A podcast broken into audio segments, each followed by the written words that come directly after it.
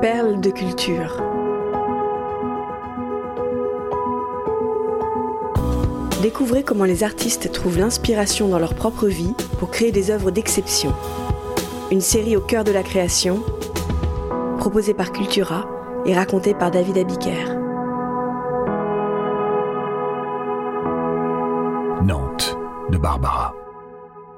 Ce mardi 5 novembre 1963, dans sa loge du théâtre des Capucines, à deux pas de l'Olympia, Barbara rature le brouillon d'une chanson qu'elle s'apprête à interpréter le soir même. C'est le premier passage de l'artiste de 33 ans dans cette salle de 200 personnes. Après la minuscule estrade du cabaret L'Écluse et ses 70 spectateurs, la chanteuse franchit une nouvelle étape. Pour l'occasion, sa mère, sa sœur et ses frères sont présents ce soir dans le public. Quelques professionnels de la musique sont aussi là.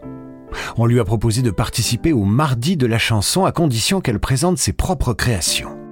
Barbara possède déjà à son répertoire une poignée de titres dont Dit quand reviendras-tu Une chanson d'amour singulière tout en sensualité. Il lui faut de l'inédit. Depuis quatre ans, un air lui trotte dans la tête, mais le texte lui échappe.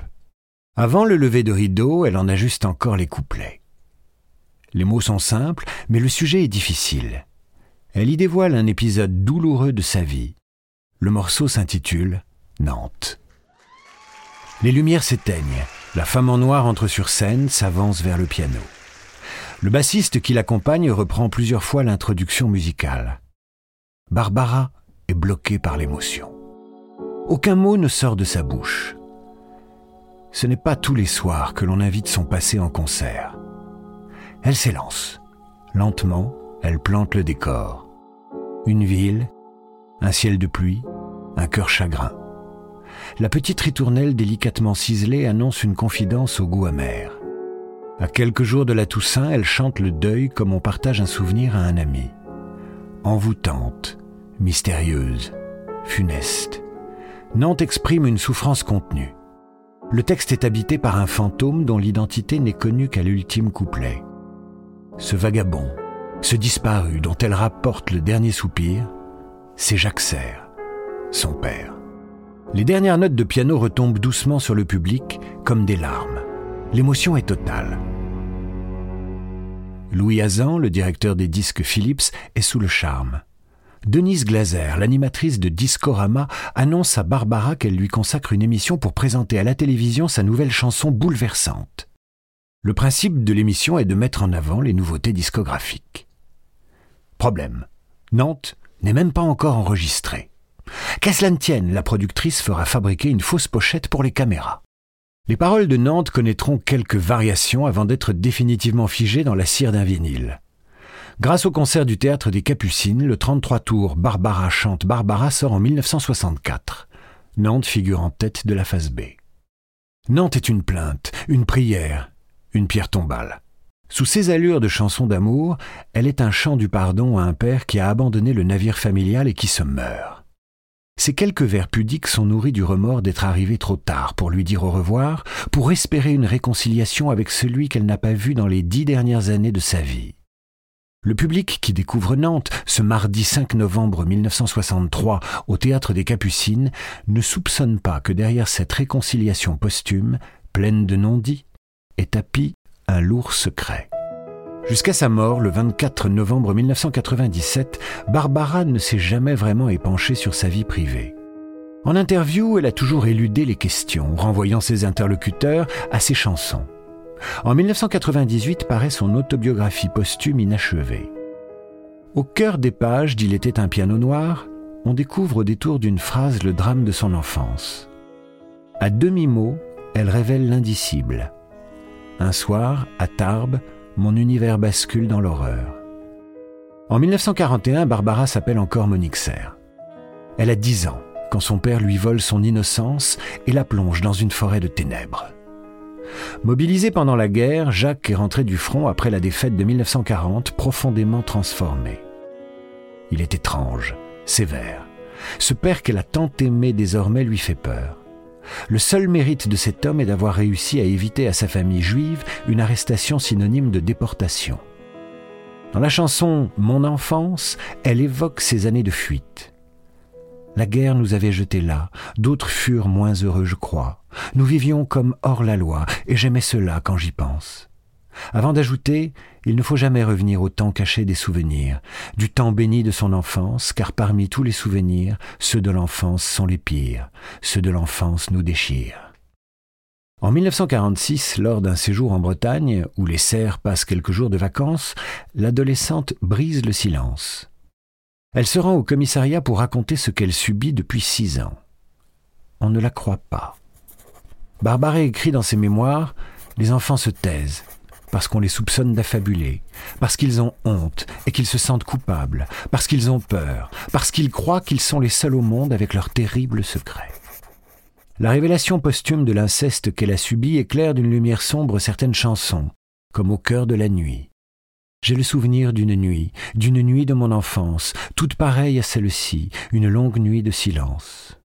Et comment ne pas distinguer l'ombre de son père à travers les ailes de l'aigle noir, surgissant du passé En 1949, le couple parental se désagrège. Jacques perd son travail.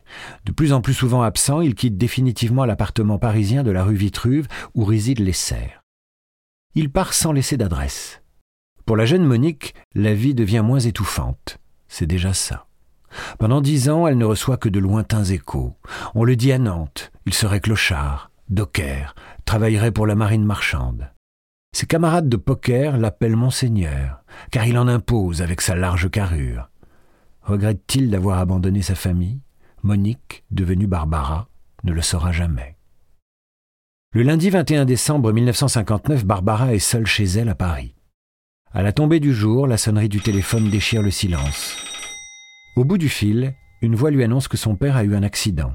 Il est à l'hôpital Saint-Jacques, à Nantes. Aussi surprise que bouleversée par la nouvelle, elle raccroche. Elle rappelle aussitôt l'établissement et demande les urgences. On ne trouve pas le nom de Jacques Serre. Le standard lui passe finalement la morgue. Son père est en réalité décédé depuis 48 heures. Parfois, l'administration ne préfère pas annoncer aux proches la mort d'un parent. Question de décence. C'est aussi un bon moyen d'obliger la famille à se déplacer.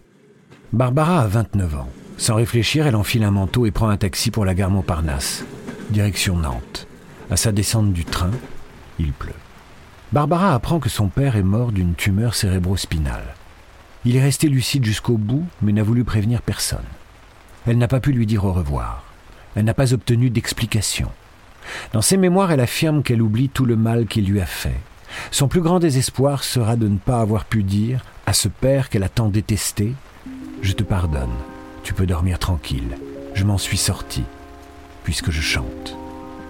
De son père, elle garde un vieux portefeuille, une paire de lunettes d'écaille et un bout de chanson qui lui est venu dans le train du retour. Elle a couché sur une feuille de papier quatre petites phrases à la tristesse humide. Il pleut sur Nantes, donne-moi la main, le ciel de Nantes rend mon cœur chagrin. Les mots et la mélodie mettront quatre ans pour trouver le chemin de la scène et devenir une de ses plus grandes chansons. À chaque fois que je chante Nantes, confie Barbara, je refais le chemin à Nantes. Post-scriptum. Quand elle arrive à Nantes en cette fin décembre 1959 pour enterrer son père, Barbara ne se rend pas, comme elle le précise dans sa chanson, au 25 rue de la Grange au Loup. Pour la simple raison que cette adresse n'existe que pour les besoins de la rime. Selon un document administratif, son père aurait demeuré un temps aux deux rues de l'Échelle.